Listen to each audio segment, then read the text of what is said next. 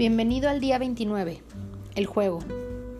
En los años 30, durante la Gran Depresión, un hombre desempleado llamado Charles Darrow se encontró que no tenía dinero, no había trabajado y su familia estaba muy necesitada. Como muchos otros, Darrow tenía muchas razones por las cuales estar preocupado.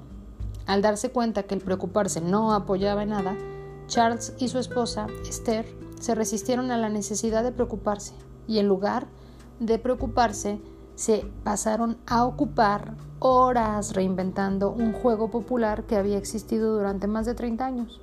El juego que permitía que los jugadores rentaran propiedades, pagaran impuestos y servicios e hicieran todo lo posible por mantenerse fuera de la cárcel se llamaba terrateniente. El terrateniente ya había sido reinventado muchas veces por varios individuos y algunos hasta lo habían comercializado con algo de éxito. Sin embargo, a principios de 1934, un amigo le enseñó a Darrow una inversión del juego que reflejaba un sitio de veraneo famoso en esos tiempos.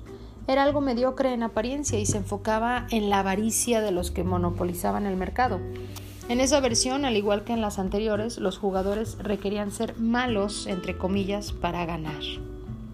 Darrow decidió modernizarlo por completo, creando un tablero colorido con piezas basadas en cosas que pudiera encontrar en su propia casa, algo más real, una superficie de juego cuadrada en lugar de circular y calles y propiedades que tenían claves en color para corresponder con el tablero. Se reescribieron las reglas para enfocarse en una estrategia financiera en lugar de la avaricia. Logró hacer que el juego fuera mejor y divertido. Juntos, mientras la depresión económica estaba alrededor de ellos, Charles y Esther se pasaron incontables horas jugando y refinando el juego convirtiéndose en millonarios mentales una y otra vez a medida que compraban, vendían y rentaban propiedades en esta versión miniatura de Atlantic City. El lugar recreacional donde en tiempos prósperos la pareja había pasado muchos días de disfrute. Ellos nombraron el renovado juego Monopoly, turista. ¿Te suena? y después de perfeccionar las reglas, invitaron a sus amigos y vecinos a jugar esta nueva versión con ellos. Sus amigos les pidieron copias del juego y los motivaron para que la pareja comercializara esta nueva versión.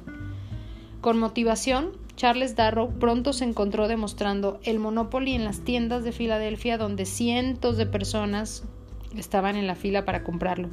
Cuando los pedidos para la Navidad de 1934 fueron tan grandes que la pareja no pudo darse abasto, Darrow buscó a Parker Brothers y les vendió los derechos del juego a cambio de regalías.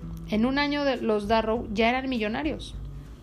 Todo debido a que en tiempos difíciles Charles y Esther decidieron jugar a las posibilidades, porque la crisis te hace crecer porque en vez de preocuparte, se preocuparon. Y ya sea que tengas una necesidad inmediata de dinero o una preocupación por tu salud, o estés involucrado en estrés, en una relación descompuesta, no importa lo que sea tu dificultad en este momento, no se resolverá con tus preocupaciones. Eso no sirve para resolver nada. Es más, entre más te preocupas, más te alejas de la solución que buscas.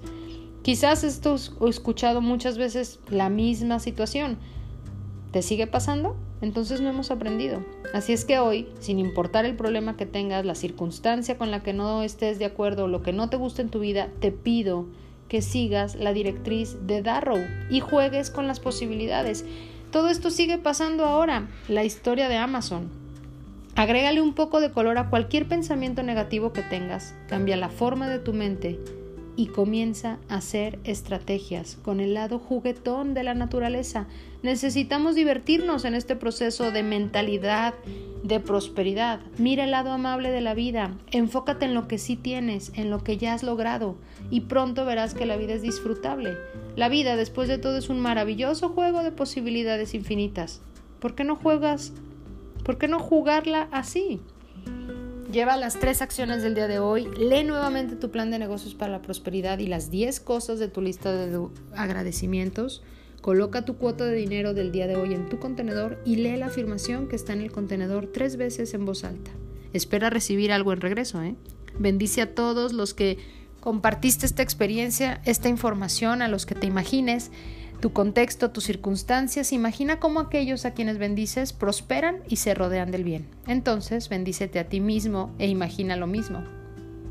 El pensamiento del día de hoy, aunque es breve, es muy fuerte. No existe ni una pizca de evidencia a favor de que la vida sea seria. Brendan Hill. No existe ni una pizca de evidencia a favor de que la vida sea seria. Así que repite la afirmación del día las más veces posible y di juego el juego de la vida excepcionalmente bien. Así que te invito a jugar el juego de la vida excepcionalmente bien, a creértela, a hacer tu propio Monopoly y a divertirte.